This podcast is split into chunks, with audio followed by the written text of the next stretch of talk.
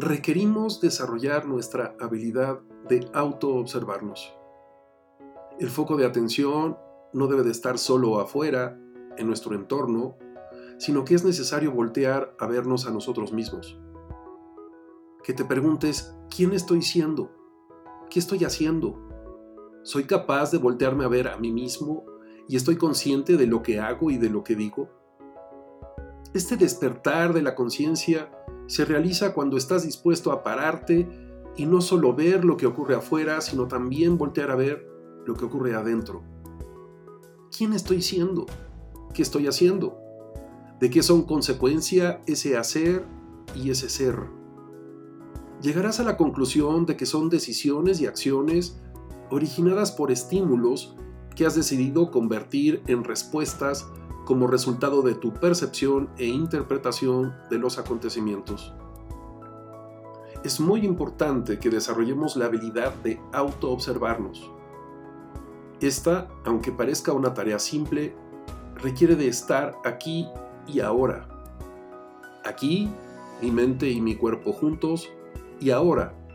Este es el momento más importante de mi vida. Estoy presente en el presente. Es necesario que con el paso del tiempo desarrollemos cada vez más esta capacidad, esta habilidad de autoobservarnos, de ver no solo lo que está ocurriendo afuera, sino también de ver lo que está pasando adentro. Como resultado de ese flujo de energía, de emociones, de acciones y de diálogos en dos sentidos. Convertirme en un meta observador.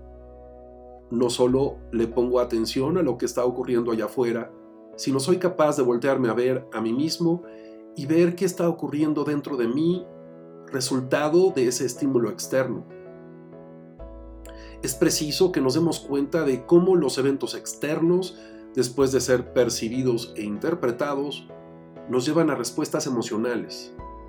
Entender que nuestros fluctuantes estados de ánimo también modifican los contextos externos.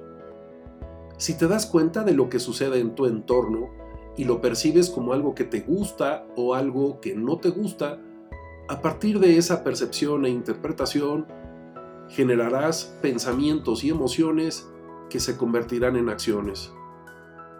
Hay muchas herramientas que hemos incorporado para mejorar nuestro nivel y para desarrollar nuestra capacidad y habilidad. Y es necesario sumar esta otra, auto-observarnos.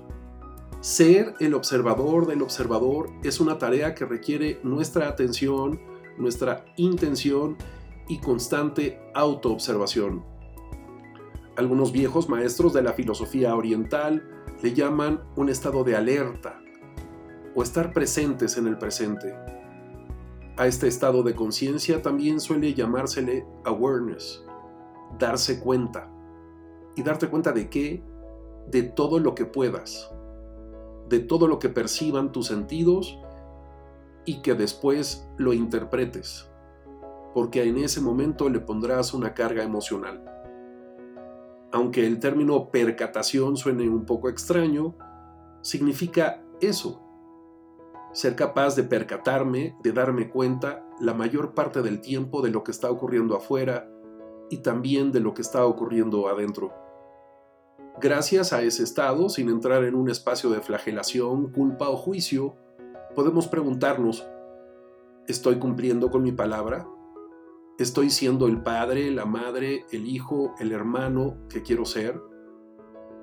¿Ese es el tipo de persona que quiero ser para quienes me rodean? ¿Es esta la persona que he decidido ser y quiero ser? ¿Es esta la pareja que se merece mi compañero o mi compañera? ¿Con qué cara le pido a los demás que cumplan con su palabra? ¿Cómo puedo pedir a los demás que hagan y digan lo que yo no hago y lo que yo no digo. Auto-observarme. Convertirme en un observador externo. No solo poner atención a lo que ocurre afuera, sino ver cómo eso, después de ser percibido e interpretado, puede modificar mi estado de ánimo.